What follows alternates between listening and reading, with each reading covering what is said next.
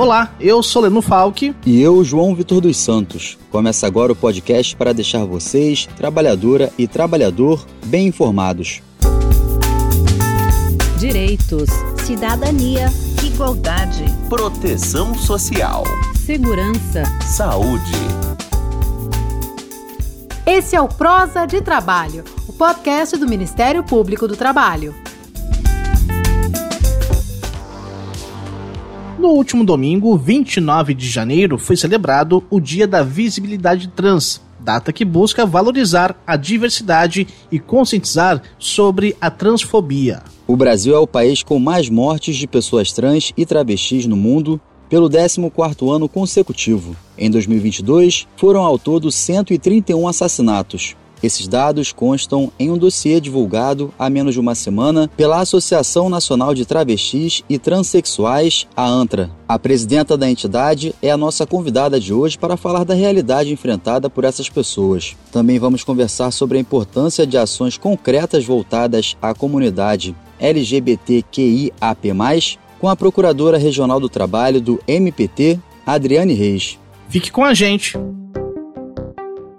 Mais de 50% das pessoas trans assassinadas no Brasil no ano passado tinham entre 15 e 29 anos, 65% mortas com requintes de crueldade e 41% a tiros. E mais, 76% delas eram negras e 54% atuavam como profissionais do sexo, muitas vezes última opção de emprego diante do preconceito. A presidenta da ANTRA, Keila Simpson, está aqui com a gente para aprofundarmos esse assunto. Eu começo perguntando, Keila, qual é a realidade enfrentada pelas pessoas trans e travestis no Brasil? que a sociedade ainda é muito não educada para essas pessoas, no que diz respeito a essas pessoas, a essa população, leva sempre qualquer assunto e qualquer debate para parte mais polêmica para questões polêmicas e aí é difícil fazer essa inclusão é, das pessoas para a formalidade que tanto é necessária. Né? Mas elas enfrentam hoje, é, especialmente as que estão trabalhando, ainda muitas dificuldades de ascender profissionalmente e uma parcela significativa delas ainda estão é, trabalhando em muitos serviços que não lidam com o público. Keila lembra que, infelizmente, histórias de discriminação e preconceito são comuns.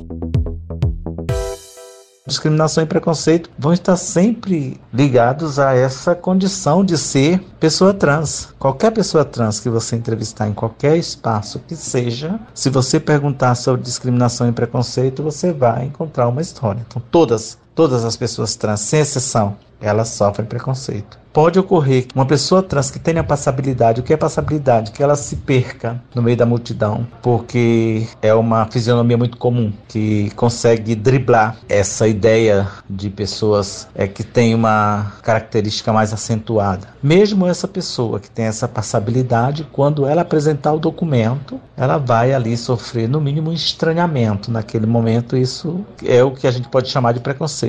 Preconceito e a discriminação ela vem em seguida. A Procuradora Regional do Trabalho, Adriane Reis, do MPT, também é a nossa convidada. Procuradora Adriane Reis, ainda sobre o preconceito. É importante lembrar que ele começa muito cedo, né?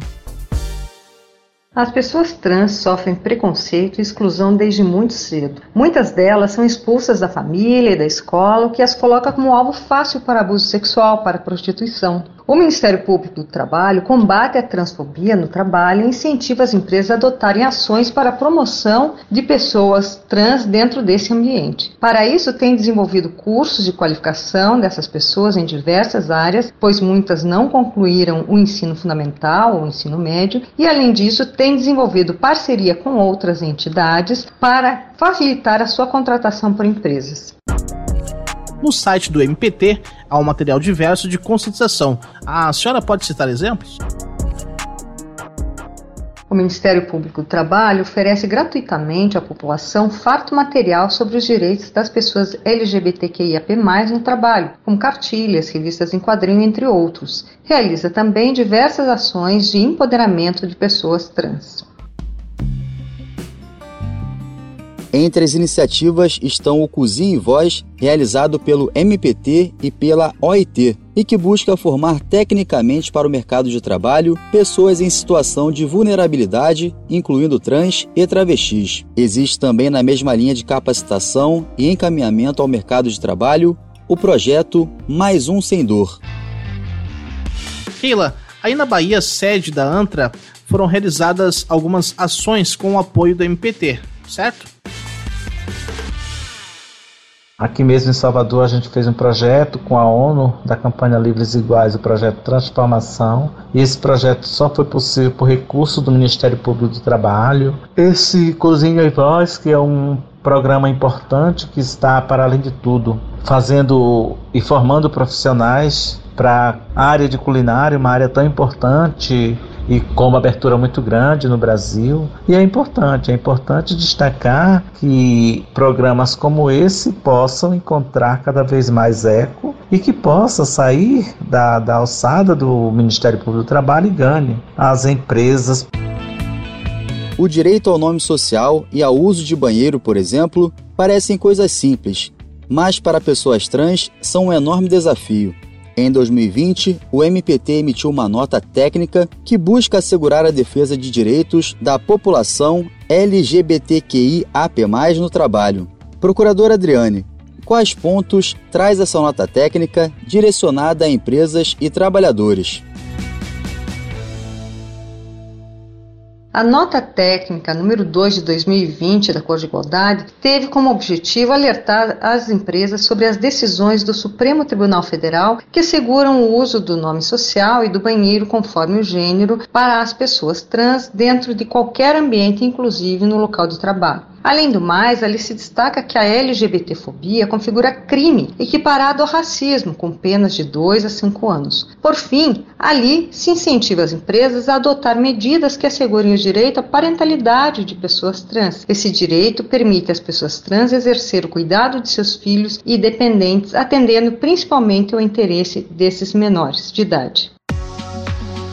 Inclusão é essencial. Pensando nisso, a atriz brasileira Keila Brasil iniciou um protesto em Portugal contra transfake, que é o termo usado quando atores cisgêneros que se reconhecem no gênero de nascimento interpretam personagens trans. Adriane Reis ressalta que essa prática precisa mudar. Historicamente, tivemos a representação de grupos excluídos por pessoas dos grupos dominantes. Por exemplo, tivemos personagens femininos representados por homens no teatro shakespeariano, pessoas negras representadas por pessoas brancas, que é o blackface. Tais situações configuram discriminação, pois reforçam o apagamento, a exclusão e o preconceito das pessoas ali representadas. Não é diferente com as pessoas trans. Ainda hoje nós vemos personagens trans sendo representados por pessoas cis. Essa prática é denominada transfake e deve ser combatida. Ou seja, pessoas trans devem ser chamadas para representar personagens trans no teatro. A presidenta da ANTRA, Keila Simpson, concorda e explica que ocupar esse espaço é um direito,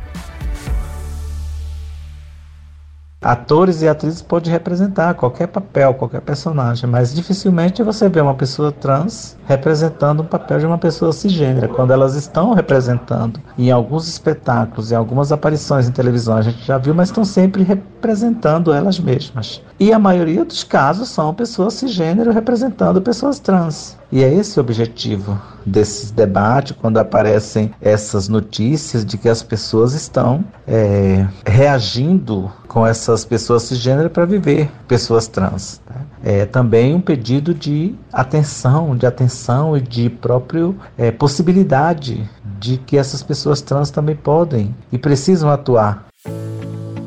Antes de encerrar, a Keila tem mais um recado especial para você, empregador a população trans. Precisa sim de trabalhar, precisa que as empresas estejam abertas a receber essa população sem os estigmas que são sempre tão presentes quando alguém fala de pessoas trans, compreenda as pessoas trans dentro da sua inteireza e não somente por essa parte mais estereotipada que é tão visível do ponto de vista mostrado da sociedade, desse ponto de vista que é muito mais visibilizado e que as pessoas possam estar na empresa sem ter esses processos de ficarem tensas pensando na própria função laboral e não é, focando somente na, na permanência do trabalho, porque é muito ruim uma pessoa desempenhar o seu papel numa empresa e a despeito de fazer o seu trabalho e fazer muito bem, ainda precisa ficar driblando, transitando muito, muito discretamente dentro da empresa para não perder a oportunidade que lhe foi dada.